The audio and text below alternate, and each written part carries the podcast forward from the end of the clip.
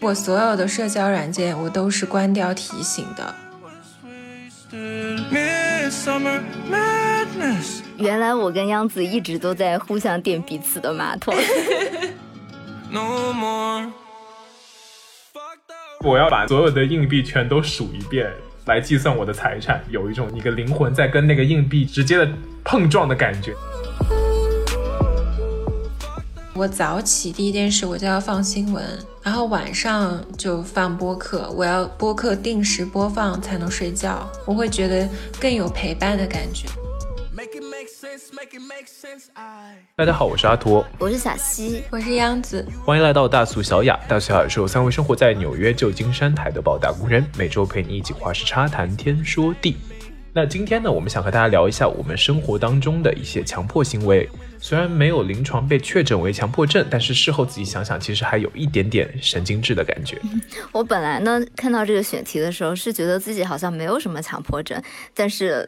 马上就被他们两个实名举报了。不过恰好也是因为通过这期节目梳理了一下过去的人生嘛，觉得自己在生活细节上面其实还是有挺多不可思议的执着的。但是我们录这期节目之前，我们想先声明一下，我们在节目里讨论的是对自身生活不会产生障碍的强迫性行为。如果听众朋友有被临床诊断出对生活产生障碍的强迫症，请一定要去接受科学的治疗。嗯，那我们开始的时候要不要进行一个互相爆料的环节？因为之前有听众朋友说想要听我们互相评价一下对方嘛，那不如我们就先互相爆料一下对方的强迫症行为。其实还是有挺多可以说的，特别是我们的小西，就是这个节目不会是对我的公开处刑吧？大家也知道，就是之前在疫情期间嘛，然后小西是一个非常怕死的人，呃，但是他在疫情期间呢又非常想点外卖。所以每次外卖呢进他们家门口，他都要就是戴着手套，拿着那种消毒水，严格的、仔仔细细的把从就是外面的那些塑料袋啊，到里面那些就是外卖的包装盒，一点一点的全都擦干净之后才敢食用。难道不是基本操作吗？不过其实录这期节目前，我们还出了一个小小的事故，差点这节目就录不成了。日常互怼，我们这个节目的微博大俗小小炮，其实基本就是阿驼在运营嘛。然后阿驼发的一个新微博呢，是发出来一般是九张嘛，就只有八张，这是不是很令人难受？我是有一套理论在背后的，你不要现在在这里着补，你之前是没有这个理论的。我生气了以后，你才想出了这个理论，好吗？我之前有这个理论，就是我觉得大家可以想一想，就是如果有两个。图片嘛，然后就是如果一张图片有是不完整，另一张图片是完整，我觉得大家可能的注意力会优先被吸引到不完整那个图片上面去，所以这也是为什么就是我没有放会留一个空白在那边的原因。小西说这个事情，因为也不止一次了，其实我也有一点这方面的强迫症，比如说我发朋友圈什么的，我也希望它是整的一个数，比如说四张图、六张图、八张这样。不是八张，是九张。哦，对，九张。对我不能接受它缺一个角那种感觉。我真的不太一样，就是我我会喜欢发那种永远缺一个角的图片。好了，那我来说一下杨子的强迫症好了。就我有观察到，央子是一个非常需要他来结束这个话题的人。就有的时候，我能明显的感受到，我跟央子聊天已经无话可聊了，但是他还要硬发一个表情包过来结束这段对话。就只要我再回复一个表情包，他还会再回复我一个表情包。你居然发现这个细节！就每次一定是要他收尾。你们这个对话不是永远都没有办法结束？就一般都是我结束啊。对啊，不是因为我觉得不礼貌，我不知道为什么。我觉得如果我开启一个对话的话，应该我来结束这个对话，就好像啊，我不知道，我觉得我有点不尊重别人。如果让别人来结束这个对话，而且比如说有听众留言什么的，我一般也会我回复到结束。如果是对方回复到结束，我一般也会给他点个赞，就算这个对话完结了这样子。我真的是一个很奇怪的人。但是我今天早上有发现一个细节，今天早上居然是我结束的对话，啊，是吗？万里挑一，因为我们太熟了，就不需要讲这种客套。但有时候习惯性反射，我可能忍不住。那我们给大家具体的就是讲一些我们强迫症的一些细节。那有几个大致的类别。首先呢，我们会从一个比较平常的类别，比如说这个消毒强迫症。小西，小西是消毒强迫症的代表。对，就感觉疫情以后嘛。我的这种消毒强迫症的行为就日益严重。其实这个事情是从我很小的时候就有一点端倪。我小的时候就特别不能忍受穿裤子上床这个行为，因为我觉得 这样说有一点歧义，不不是说穿裤子上床，就是不能穿坐过外面板凳的裤子。脑海里浮想出很多我们同居时候的画面。哎，其实我觉得，那你在美国的，就是宿就大学宿舍，岂不是很窒息？因为很多美国人他们穿着牛仔裤就可以在床上。美国人最让我无语的是，他们可以穿鞋上床啊！这个我还是没有看到。但是就是我的之前的室友会一直就是穿着那个牛仔裤，然后就是在床上玩手机这个样子。对我真的会很受不了。你在外面穿的裤子是坐过课桌，然后板凳，然后它就是一个不干净的东西，你就一定要把它放在床以外的地方，然后我一定要保持我的床是最最最干净的一个状态，因为我每天洗完澡了以后，就是需要躺在一个非常干净的空间。是，我觉得特别是疫情期间，感觉那个裤子上面很容易会沾染到。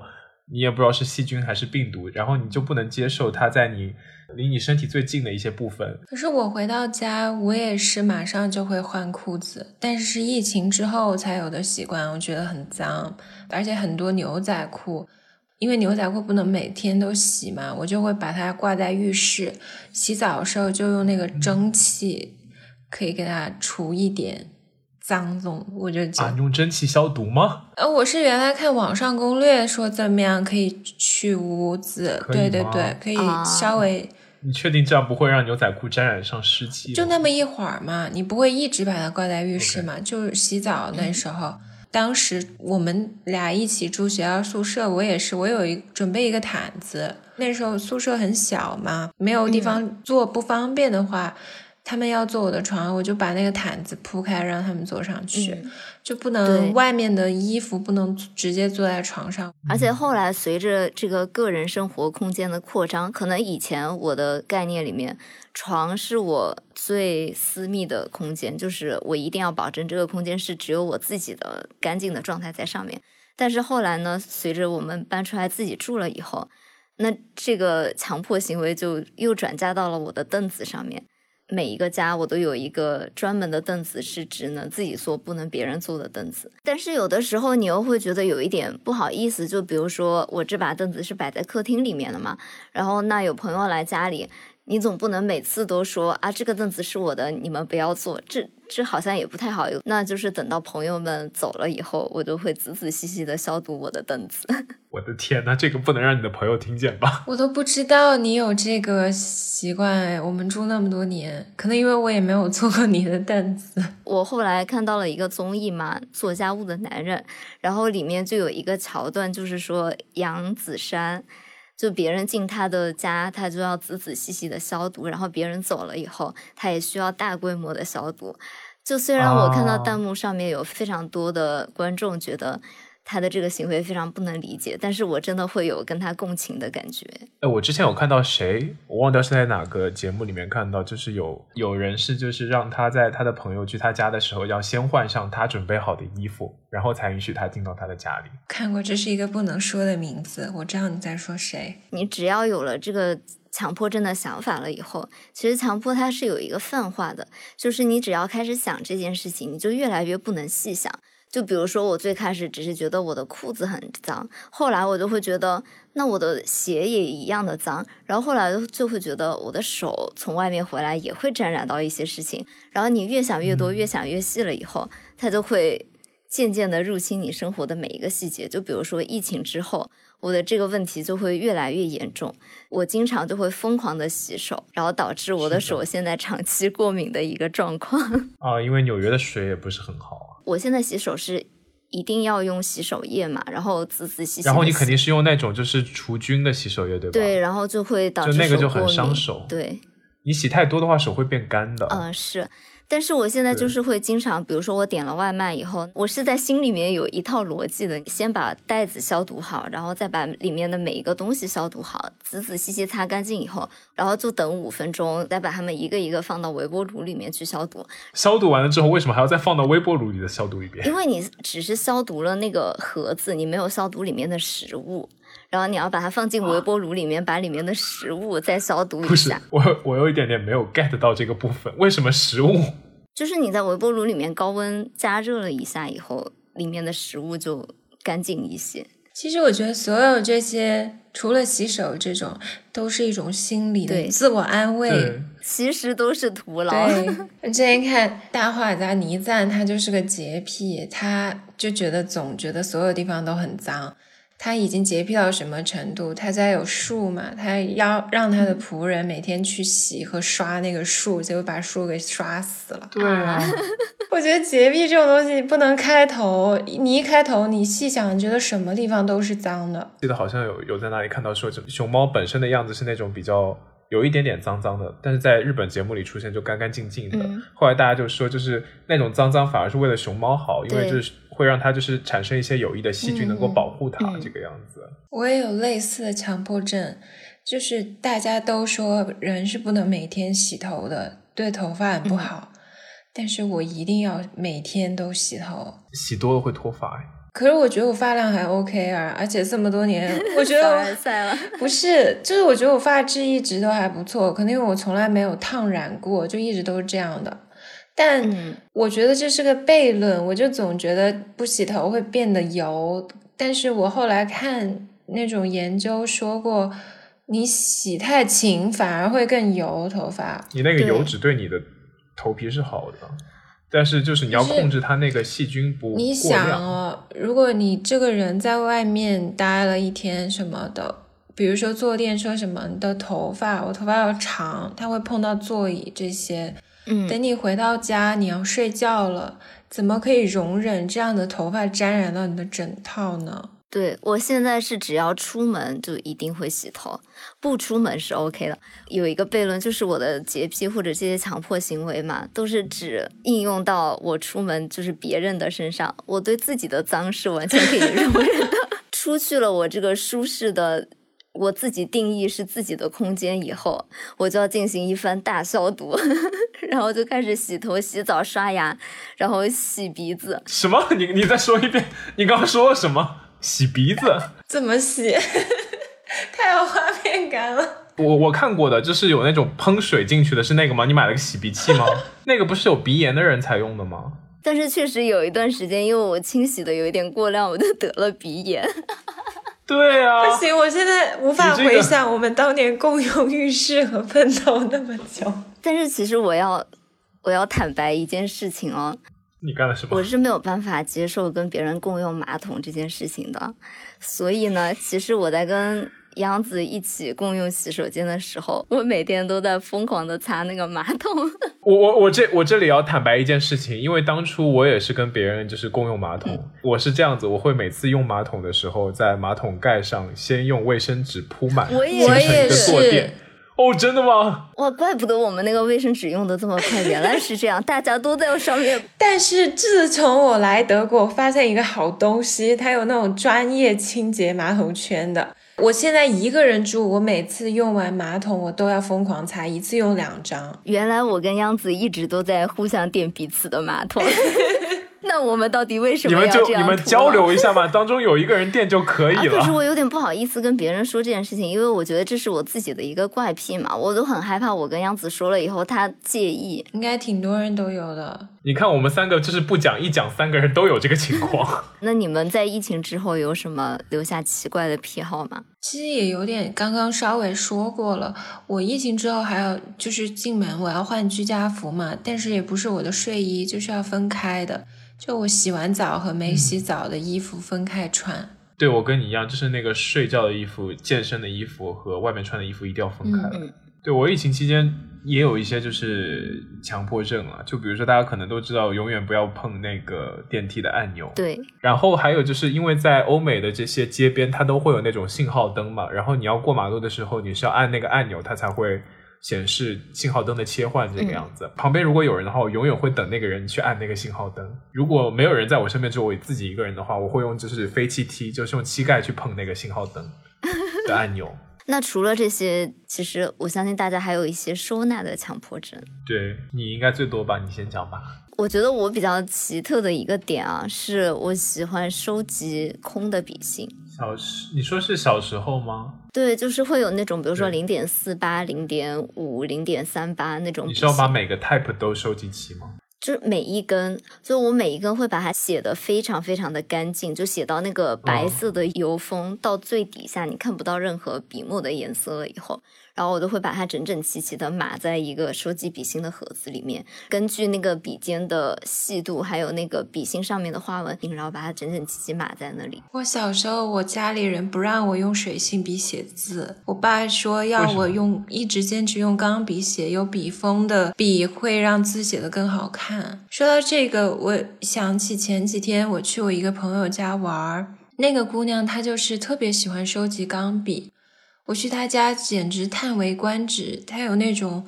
精尖的笔啊，那种限量版的派克的，然后万宝龙啊这些，然后他让我用不同的墨水去试他的钢笔，我觉得好有意思。我我当时真的觉得人有一个癖好，有一个自己特别热爱的东西，是一件非常疗愈和美好的事情。我当天嗯就在他家，下午去他家，然后看他的那个钢笔收藏，看他的绘本啊这些，看到晚上十点多。对，这么回想起来，我小时候就是有的时候可能学业稍微有一点压力，然后心情没有那么好的时候，我就会去把我的那些收集的空笔芯拿出来整理，一个一个分类好，然后看我拥有那几百个笔芯，我就会觉得非常的爽。现在。还在吗？还在啊，还在我家哦，里。真好。我妈妈肯定不会准许我有这样的收藏，她是一个极简主义者。就我妈每次看到这种东西就会很火大。其实很多这种垃圾的东西，我也不会想要丢。我到现在的程度的家里面嘛，还有我各个年级的那种辅导书，各个年级的五三，我妈妈都给我处理掉了，她把我的校服都处理掉了，我可伤心了。我以前有订过很多米老鼠杂志，嗯因为我是 Mickey Mouse Club 的会员。我从小小学二年级一直订到了小学五年级嘛，嗯我也不知道有多少期，大概几十、几十一、几十到一百期左右嘛，哇，全都是杂志。然后有一段时间，我妈把那些杂志全都给我丢了，我伤心了大哇，概。我有个非常相似的事情。初高中有段时间特别喜欢足球，我那时候特别喜欢卡卡。那段时间好像很多人喜欢卡卡，我就收集了好多他的海报，然后我会订《足球先生》，当时有那个，我记得好像十二块是多少钱，我就去订那个，就收集了很多。而且那时候百事可乐，哇天，这太暴露年龄了。他们当时有世界杯的时期，有说你就是喝多少瓶，集齐哪个瓶盖可以去兑换球衣。我当时集了好多瓶盖，就是为了换球衣。我还买了一件他的巴西队的队服，对我睡衣穿睡觉。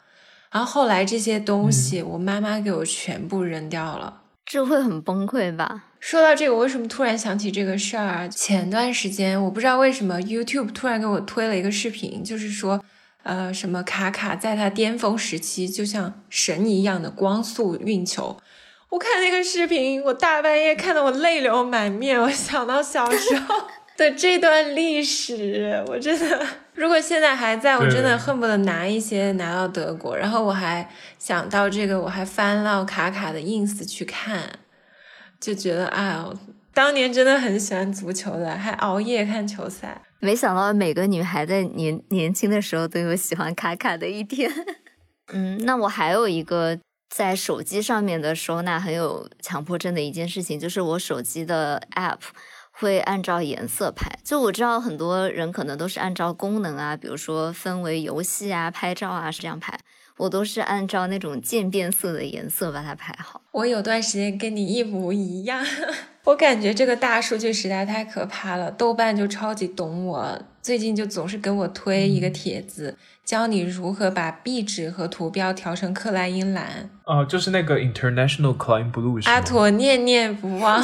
又来了，我会按照每个国家用的 app 来分页面。我有一面 app，比如说美团、去哪儿这些，我在国外用不到的，我就会把它放在一个我看不到的主页面。说到这个，我就还有一个强迫症，就是我的手机只能有一页，它不能有就是划来划去的东西。怎么够用？它全放在一起啊！但那样你就要点开那个框框，然后去翻页，我觉得很累。这样，其实我发现我是一个图像记忆好过别的记忆方式的人嘛，所以我只要按照颜色分好了以后，我很清楚的能记得每一个 app 它是什么颜色，然后我马上就能找到。嗯，但如果它的那个 app 给我换了颜色或者换了 UI 的话，哎，你这么一说，我忽然想起那个哪个换了 UI 压米。你们对桌面有没有执着？电脑的桌面对，你们大概多久换一次这样？还有手机啊这种，我的桌面永远都是一样的。我也是，我也我就不爱换桌面。但是我我的桌面真的很乱，对，我的电脑桌面就是一个黑色的颜色的背景，然后就是上面没什么东西。我电脑桌面是一个金庸的木刻版画，我要看着他，老人家激励我。但我还有一点就是我的手机这些我必须调成黑夜模式，我必须是黑底的。啊，对，我会自己给它放一个黑色的那个背景在后面。为什么？那个聊天啊、微信什么都是黑底，我不喜欢白屏。我做 PPT 也是，我都是用全黑的背景。哦，但是就是我的那个对于电脑执着是它那个音量一定要控制在三或者四格，它的亮度一定要控制在大概百分之二十左右。这么低吗？你这样不会瞎吗？不行哎，我这样画图可能会把自己眼画瞎。那你是几个？我不会让它到百分之百，这样我眼睛会很难受，但是会调到百分之七八十吧，不然我看不到线。哦，我觉得七八十对我来说太亮了，我觉得就是大概稍微暗一点。啊，你们都这么精确，我都是根据外面光线的强度来调整。但是还有一个点就是，我对所有的提醒都非常的敏感。就比如说我的邮件永远都不能有任何的小红点出现，然后我的微信也不能有任何的小红点出现。它只要有一个消息弹出来，我就会马上需要把它点掉它。天呐，关于这个，我有一个很相似的点，就是我也不能忍受有提醒我不回，就是别人给我发信息，我就要秒回，就很像小西提的那个，我一定要做完结这个对话的人。因为我觉得我没回他，我就很不礼貌，所以我所有的社交软件我都是关掉提醒的。就眼不见为净。对，就是我没有看到，我就可以合理化我自己没有秒回人家。还有，我设置了一个 app limit，、限定时间。虽然我总是超时了，比如说我的微信，我今天只能用一个小时，呃，我的小红书十五分钟这样。十五分钟也太少了吧？你能刷个什么？就刷不了什么。我最近真的要戒断小红书，它太有毒了，腐蚀我的钱包。杨子是最近才开始这样一个日常规律的嘛？最近杨子就经常会说：“我不能跟你们讲话了，我的 微信要超时了。”我就很困惑，到底超什么时啊？但有时候有点自欺欺人，你知道吗？因为等你超时的时候，它就会跳出来跟你说。你今日要无视掉这个提醒吗？或者他会跟你说你要十五分钟后再被提醒吗？但是我尽量克制自己不要迈出那邪恶的一步，但有时候我还是忍不住，还是有用的。嗯、这个 app limit 我有试一周的时间嘛？你们猜我这一周的屏幕平均时间是多少？哎，我先问问你们俩每周屏幕平均时间是多少吧？我之前好像是三四个小时，但是因为最近我有时候会打游戏，就时间比较长。对，小西最近非常喜欢《原神》，还好了，没有到非常喜欢。呃，跟我们之前来我们节目的就是阿松也会 组队打 打《原神》。我发现啊，设置了这个 app limit 一周以后啊，我的屏幕时间只有一个小时以内，什么？真的？不可能。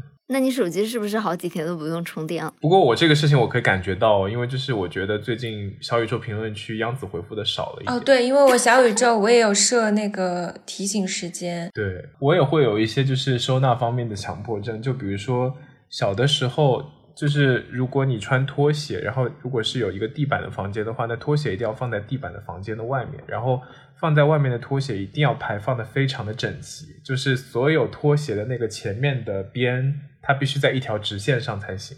我也会这样啊，我摆鞋，所有鞋都是这样，我一定要非常整齐。呃，然后对我这个不确定是不是收纳，就是我小时候有两个小猪储蓄罐嘛，然后一个是放人民币，另一个放那种国外的那种硬币嘛。我爸出差的时候就会带过来一些零零碎钱，好有爱哦。对对对，我会买那个米老鼠杂志嘛，然后我里面有一个非常喜欢的角色叫做史高之大叔，就是 Scrooge McDuck，我不知道你们知不知道那个角色。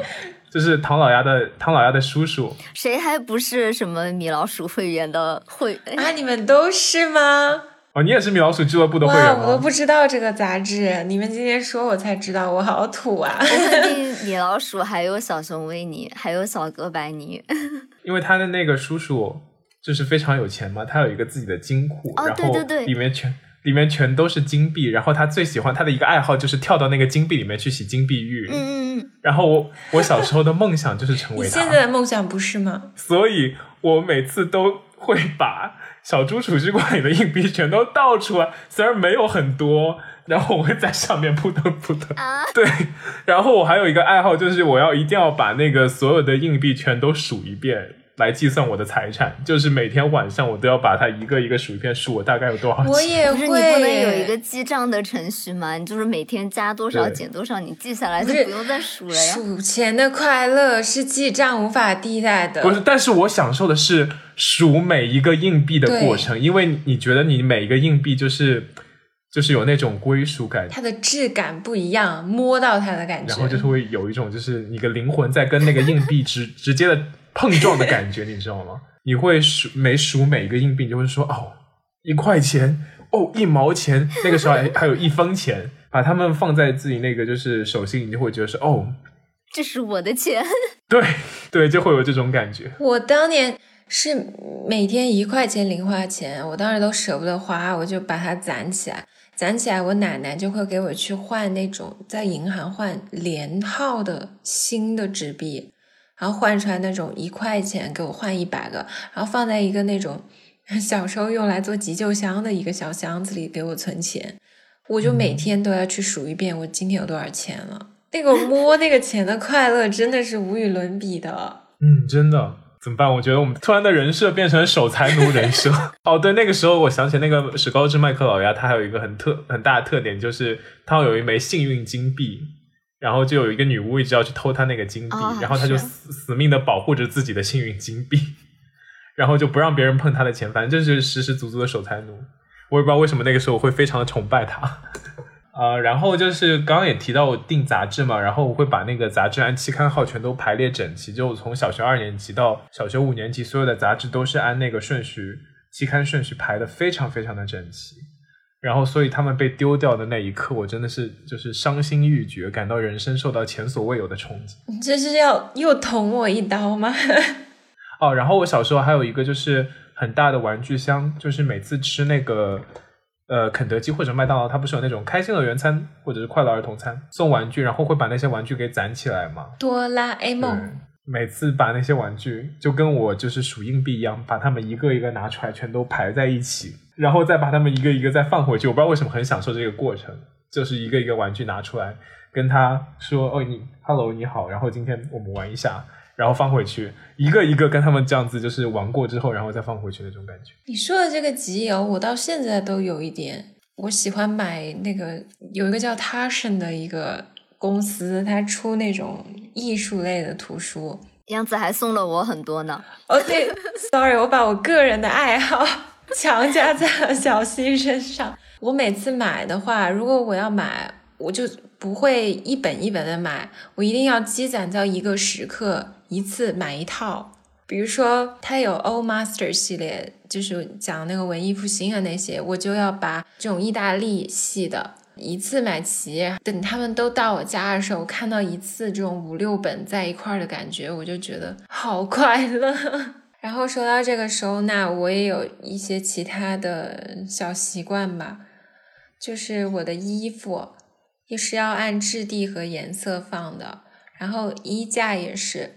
嗯，说到这个，其实我有想，之前有看过那个近藤麻里惠的收纳视频嘛，有段时间很火嘛。对，他不是说就是你每碰到一件衣服的时候，能够让你怦然心动。哦，要跟他说感谢，他很日本人哲学，就是那种带着敬意去对待生命中的一切事物那种感觉。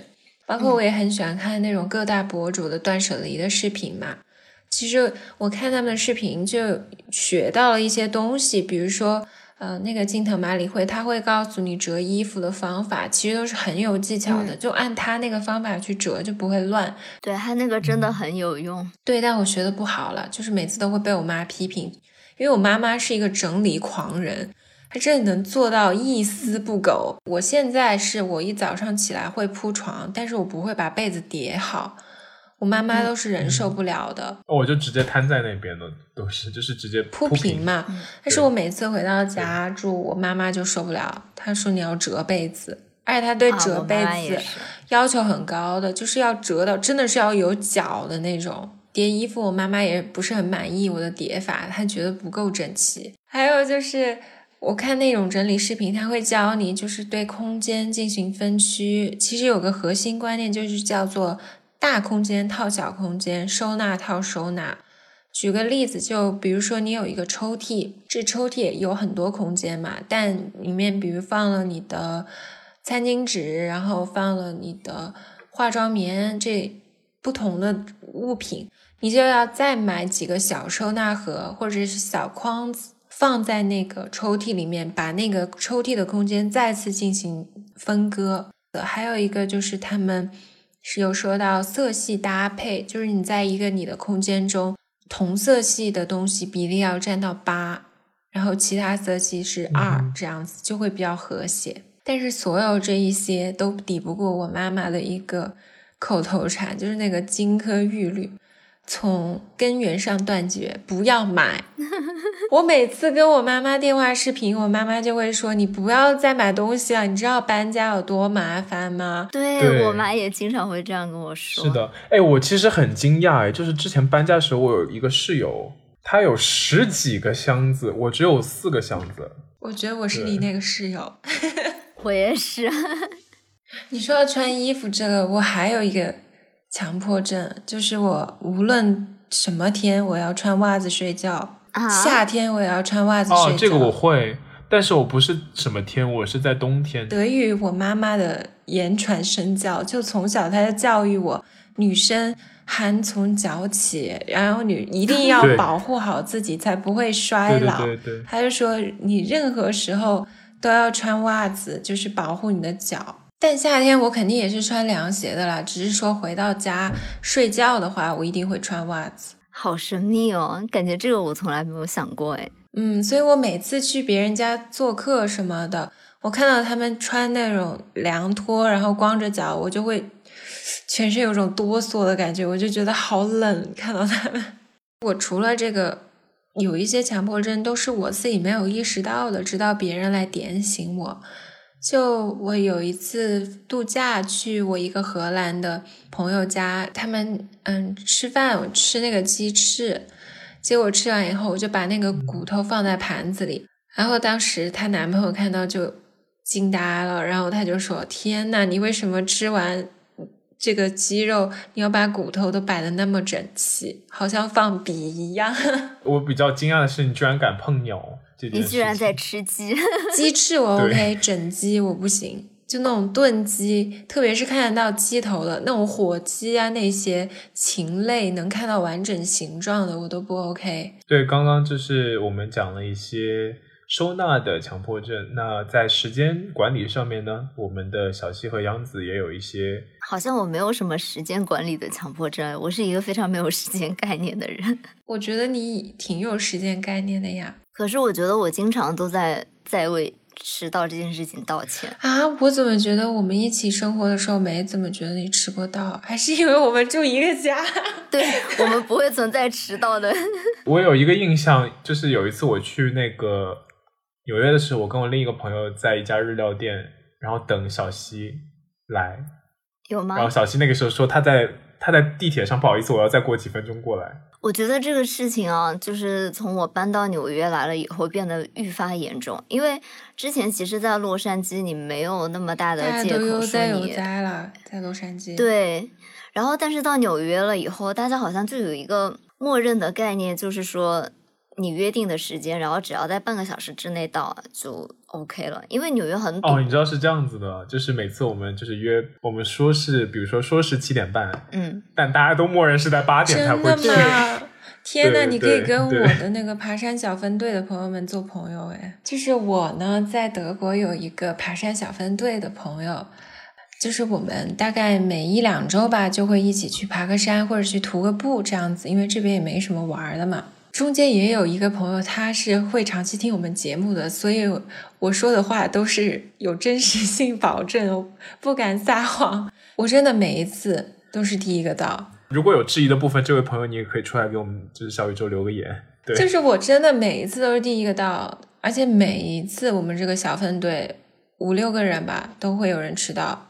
不准确说，基本都是只有一两个人准时，就是包括我和另外一个人，其他人永远在迟到。而且你真的不要相信德国人就准时这种话，迟到最狠的就是德国人，迟到个半个小时啊什么都是家常便饭。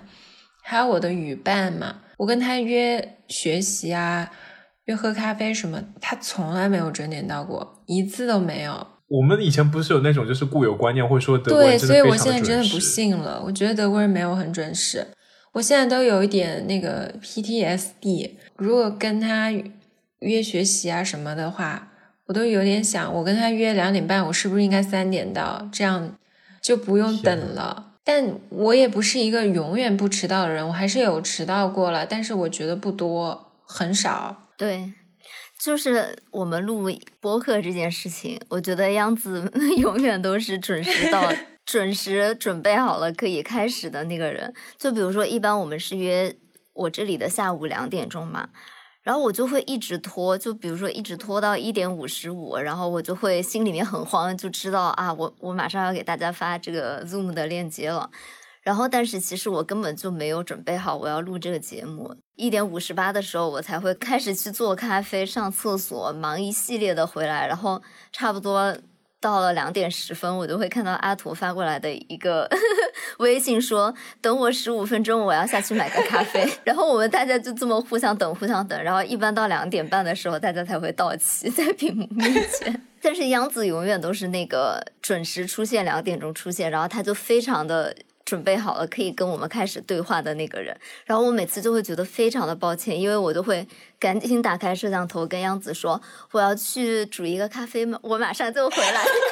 我每次开那个链接都几乎没有人，不，你没有人的话，你进不来呀。我会把它放对对进来。对，就是空。哦，先把它放进。不是，因为是这样子，咱们录播课之前一个小时我们都在闲聊，所以我们正经是一般是一个小时之后才会开始。但是你不管你几点开始，你这个闲聊总是要聊一个多小时，所以两点半开始，你就要闲聊到三点半才能开始录。好吧，我们感到非常的哦，抱歉。其实没有，对大我们三个都是朋友嘛，就很随意，我觉得无所完全无所谓。而且我之前应该也有分享过，我跟阿驼成为好朋友的一个契机，就是因为我有一次迟到了，然后他没有生气，还帮我买了一杯咖啡，我都不我就记得这觉得他是一个很温暖的人。我居然有这么人性这么光辉的时 刻，那一定是我们还不熟的时候对，候。不熟。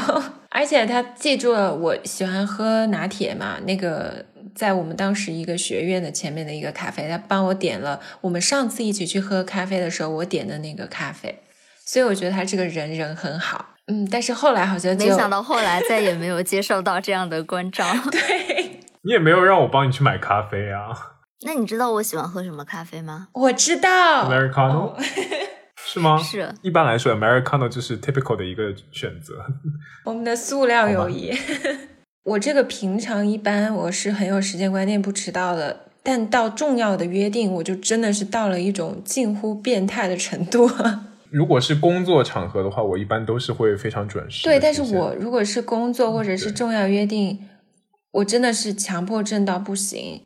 我如果要约哦，我没有想导。师面试，如果他八点之类的，我可能会坐五点的火车就去。然后我跟我导师见面，我也是提前一个多小时啊。我就是很害怕迟到，如果有重要的约定的话，要提早很多很多，我才会觉得有安全感。那既然说到了这个时间强迫症，那就不得不提，就好像阿图和央子都有一些出门强迫症这个事情。因为我会很担心一些可能会发生的危险，所以就想要就是尽自己的可能把这些危险给杜绝掉。比如说大门和窗户的话，一定要反复确认，反复确认。因为那种推移的窗户的话，我会要把它推到一点缝隙都没有，让我感觉一点缝隙都没有，我才可以放心。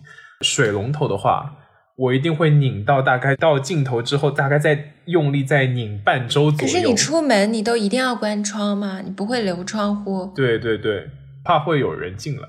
水龙头会拧紧，是因为我会设想说，万一那个水龙头没有拧紧，然后水慢慢滴出来，然后淹满了整个家，回到家一看就水漫金山的那种感觉。离开家的最后一步就是要关门嘛。关门的话，我会把那个锁反复锁，锁完之后 拿出来以后，再反复的把门把手拖拽一下，试试看能不能就是推进去。关于这个我也有啊，我的核心是我总是会检查有没有关火。因为我现在住的这个地方，就灶是那种老式的灶，它不能自己提醒关火这样子，所以如果没关啊，就会酿成灾难。所以我每次都非常的紧张。我有时候就是出了门下楼了，我还要折回去再开个门看一下有没有关火。锁门也是，我总是担心我没有锁门。我经常就是下楼，我我住顶楼嘛，下到第一层，我突然觉得啊，我要回去看一下我锁门没。我又再跑上楼去锁一次门。还有一点就是，我总担心我没有带东西。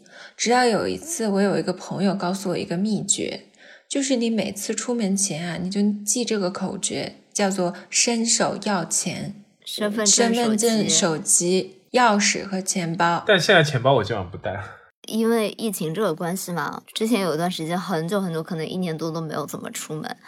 然后我好几次出门就只拿了一个手机，没有拿钱包。我当时没有那种就是出门要反复检查的强迫症，但是我有一个在街上走路的强迫症，也是就是我从很小很小的时候就开始，人行道都会有方格子的地砖嘛，然后我就一定要沿着某一条缝走。好吧。而且我还会数那个格子，我会测量，比如说我每走一步大概是一格两格的距离。如果是一格的话，我就要每一次都踩到那个同样的一个缝上；如果是两格的话，我就每一次都要中间隔一格。哦，但是小时候测量这个东西我也会有，就是我会比较好奇，比如说一条街道的有到底有多长，然后我就会数那个走过的格子。我倒不是为了测量，我就是一定要卡好那个节奏走路啊。就比如说脚步永远迈在比如说一格的下下半部分。你现在还会有吗？还是小时候？现在不太会有了，因为我觉得好像美国的人行道没有那种地砖，所以你不会有这个强迫症。但是国内很多人行道上会有那种地砖嘛，而且它有的更可怕的是，它有的会铺一些花纹，就是不同颜色的，我就会非常的要求一定要每一段都要踩到那个同样的花纹、同样的节奏这么踩过去。说明你很适合学建筑哎，我小时候有段时间也。那个都不叫强迫症，中二病。就是我小时候学跳舞嘛，我有段时间就是我出门，你要用芭蕾舞对我出门就要踮脚走路啊，真的是像个智障一样。我现在想，不累吗，朋友？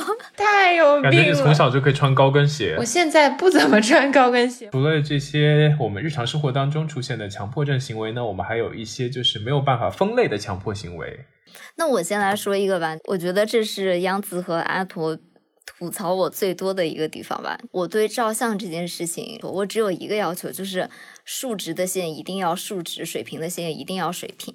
就很多时候，我为了把这个照片 P 的横平竖直，把自己 P 的非常的矮。说的你好像很高一样，我本来就矮了，我就应该是因为你看，就是很多网红照相嘛，他都会这种俯视的角度拍，就是一个大广角斜着上。我也不是很喜欢那个角度。对，但是这样会显得人高，但是我每次都会要把它 P 的横平竖直，就显得我更矮。但是你说这个照相要直线，和我伦敦时候那个我说过，我之前节目也提到过，最好的朋友一模一样，他也是学建筑的。我觉得建筑生真的非常在意这个。就我们俩之前出去旅行嘛，每次我拍照，拍完他就要吐槽：“天呐，你这个直线都是个歪的，你怎么能忍受？” 哦，反正以前跟小西出去拍照的时候，都是他先拿着照相机先取个景，然后说：“阿托，你待会儿按这个背景、这个角度。关于我的强迫症呢，呃，也是小七和阿驼吐槽最多的，就是我对这个标点和书写有重度的强迫症。对，一定要用正确的标点符号。对我对标点的那个超级细节控，我一定要非常准确，因为这个就是我爸爸对我要求特别的高。我们平常在我家那个群里面闲聊啊，如果我没有用对标点，都不是我没有用对，我没有一句话完结，我没有打句号的话，我爸爸就会说我。那你爸爸要是跟我聊天的话，一定会疯掉。因为有段时间我写东西，我喜欢用那个英文句号，我没有打中文的，因为我觉得那个逗号感觉有点太正式了，我有时候就会忽略之类的。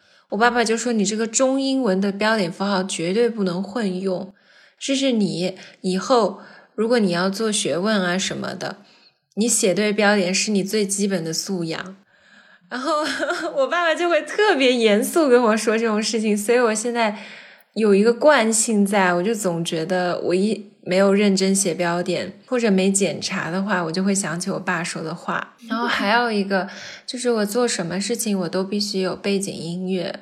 其实，在疫情之前，我是一个无法在家学习的人，我就最喜欢去咖啡馆学习。我记得我回到家的时候，我就很喜欢去我家边上有个新爸爸，我爸妈就特别受不了我，就说家里的学习环境这么好，你就在那个书房工作不是很好吗？你干嘛每天还要跑到新爸爸去啊？有白噪音在旁边，就是就让你进入那个模式。对，但有时候它都超越了白噪音了，就是噪音，就是背景的那个。我觉得我其实是一个挺怕孤独的人，虽然我一个人住啊，但我喜欢那种在人群中的孤独，这种感觉好装腔作势，但其实我不是，就是我想在都市之中，然后想在人群之中，但是我是我自己一个人生活，就是一个人做事。但我边上有人，这也是为什么我们开始做播客的契机之一。我就是一个很爱听播客的人，包括去年疫情啊，我觉得像道长的八分啊、圆桌派这种，圆桌派虽然是个视频节目，但它在什么看理想也有音频，这种简直是帮助我撑过了疫情那一段最难熬的日子，就是完全封锁。超市都要排队去的那种日子。我现在就是我早起第一件事我就要放新闻。就听 BBC 和 DV，然后晚上就放播客，我要播客定时播放才能睡觉，音乐都不行，因为音乐对我来说没有那种很陪伴的感觉，就是它对它没有一种一直在跟你说内容的感觉，它更多是一种音乐艺术嘛。但播客它是有具体的内容，我会觉得更有陪伴的感觉。那阿驼呢？我有一些就是自己的小执着，比如说把椅子推进桌子的距离。好？你们你们能你们能 get 到吗？不能。就是桌子跟椅子，就是那些椅子，特别是餐桌椅子，不是要推进餐桌吗？嗯。就是那个椅背和桌子的边中间的那个距离，我要控制在一个自己舒服的范围内。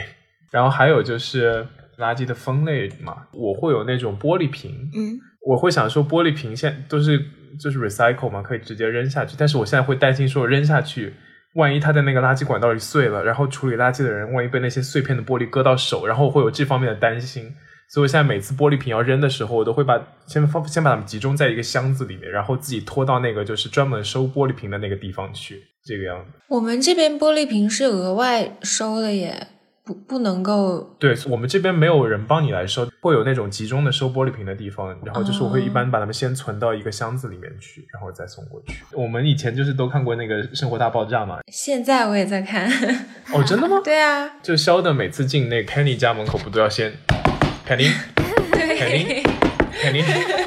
他在那个节目里面，就是一直表现出他对于一些事物的偏执嘛。比如说，他好像是每天晚上吃晚餐，他都有一个特定的日子吃什么料。我曾经有段时间很想做他那样的人，就可以减肥，但我做不到，因为有一时候晚上一到那个点，我突然一下想自己吃火锅。因为他比如说可能会在星期几是什么 Chinese food 啊，对，中餐，然后星期几是 Thai food 泰国料理它，非常固定。然后他们几个聚餐的时候，有时候 Leonard 没有按他的要求来，他就会非常不爽。周六晚上是他洗衣服的日子，他所有的所有的衣服都必须在周六晚上洗完。那是有人约他周六晚上出去约会的话，他不是会很抓狂？哎，其实我没有看后面他他有女朋友之后的生活什么样子，但是好像也没有改变他很多。然后他有一个就是刚刚跟那个小溪很像的点，他有一个专属的点在沙发上，谁都不可以坐在他那个点。他。那个真的太搞笑了。对，然后他有一套自己的理论，说他那个点呢是在这个不断变化的宇宙当中不变的一点。对，我记得 Penny 好像第一次去他们家，不知道他的那个规定，坐了他那个位置，他整个人就抓狂。对我真的不敢想象这样的 Sheldon 最后找到了一个居然可以跟他契合的 Amy 来做他的女朋友。那就是世界上都有一个契合的人嘛。就大家现在如果有些就是小小的觉得自己有一点点怪怪的点，不要太担心，这个世界上一定会有另外一个能够忍受这些小的怪的点的人在的。说到这个，我想起另外一部剧，叫做《Young Sheldon 天才谢尔顿》，讲的其实是谢尔顿小时候的故事了。剧我忘了是第几季的结尾，就是这个意思。大概就是有拍同时期的，像 Amy 啊、Leonard，意思就是说，无论你小时候是一个在别人眼中怎样的怪胎，但其实世界上还是有另外跟你心灵相通的人，他们都存在着，只是你还没有遇到他们。忽然，这个故事顿时充满了无限的光明。对啊，虽然我们是这么奇怪的人，但是我们还是有希望的。但是我们三个奇怪的人不是一起还生活了那么久吗？现在谢尔顿还有一个细节，我觉得挺温暖的，就是谢尔顿有很重的洁癖，他在德克萨斯州的一个家庭长大的，然后他们家都是基督徒，天主教对，对所以每次吃饭，他们饭前要做祷告。做祷告的时候，家人不就是要握手嘛？但是谢尔顿就很怕脏，他觉得别人的手都碰不得，特别是他哥哥，就卫生习惯又很差嘛，所以他每次要开始祷告，他就说：“等一下，我要戴上我的手套。”然后他就每次要戴上手套才能握他家人的手来祷告。然后有一天，他爸爸就因为工作上的一些事情，就是很正直的一个人吧，反正就出了幺蛾子，被炒鱿鱼了。嗯，我忘了是炒鱿鱼还是被排挤，具体我不记得了，看太久了。然后嗯他回到家的时候就很沮丧，就说他工作上的事。然后 Sheldon 也是那种不会察言观色的人嘛，就说啊，那你是失去工作了吗？类似这个意思，就完全不懂事儿的一个小屁孩儿。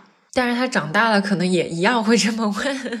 然后到了饭点的时候，就突然就镜头推进拍那个细节，他把自己的手套取下来，然后他那只很小的肉乎乎的手搭在他爸爸的大大的肉乎乎的手上，就是他想用他自己的安慰方法来安慰他的爸爸，虽然他嘴里不会爸爸说，可能并没有注意到。我、这个点真的 很温暖的注意到了吧？一直都戴着手套的手，突注意到了然脱掉了手套，哎我很喜欢，啊这算是我看这个《央烧的最喜欢的一个细节之一。所以虽然 Sheldon 他这么多古怪的点，但他其实还是有一颗善良的心、温暖的心在那边。所以他才让人喜欢嘛，因为他的心地是很好所以大家。愿意在他旁边忍受这么多奇怪的点。好的，大家也可能重新发现了我们三个主播身上一些古古怪怪、神神奇奇、鬼诡异异的点。超级注水的一期，但是还是谢谢你们喜欢奇怪的我们。特别是如果你们居然听完到了这里的话，大家虽然身上可能有一些小小的神经质的点，也不要特别在意，因为这些奇奇怪怪的点让你变成了一个非常独特的自己，然后希望也能爱这个非常独特的你。对对，对，希望大家能够把一些身上就是奇奇怪怪的强迫症也给我们在留言区分享。那今天我们的节目就到这里了，我是阿驼我是，小我，是杨子，我们是大苏小雅，下周再和大家见面了，拜拜。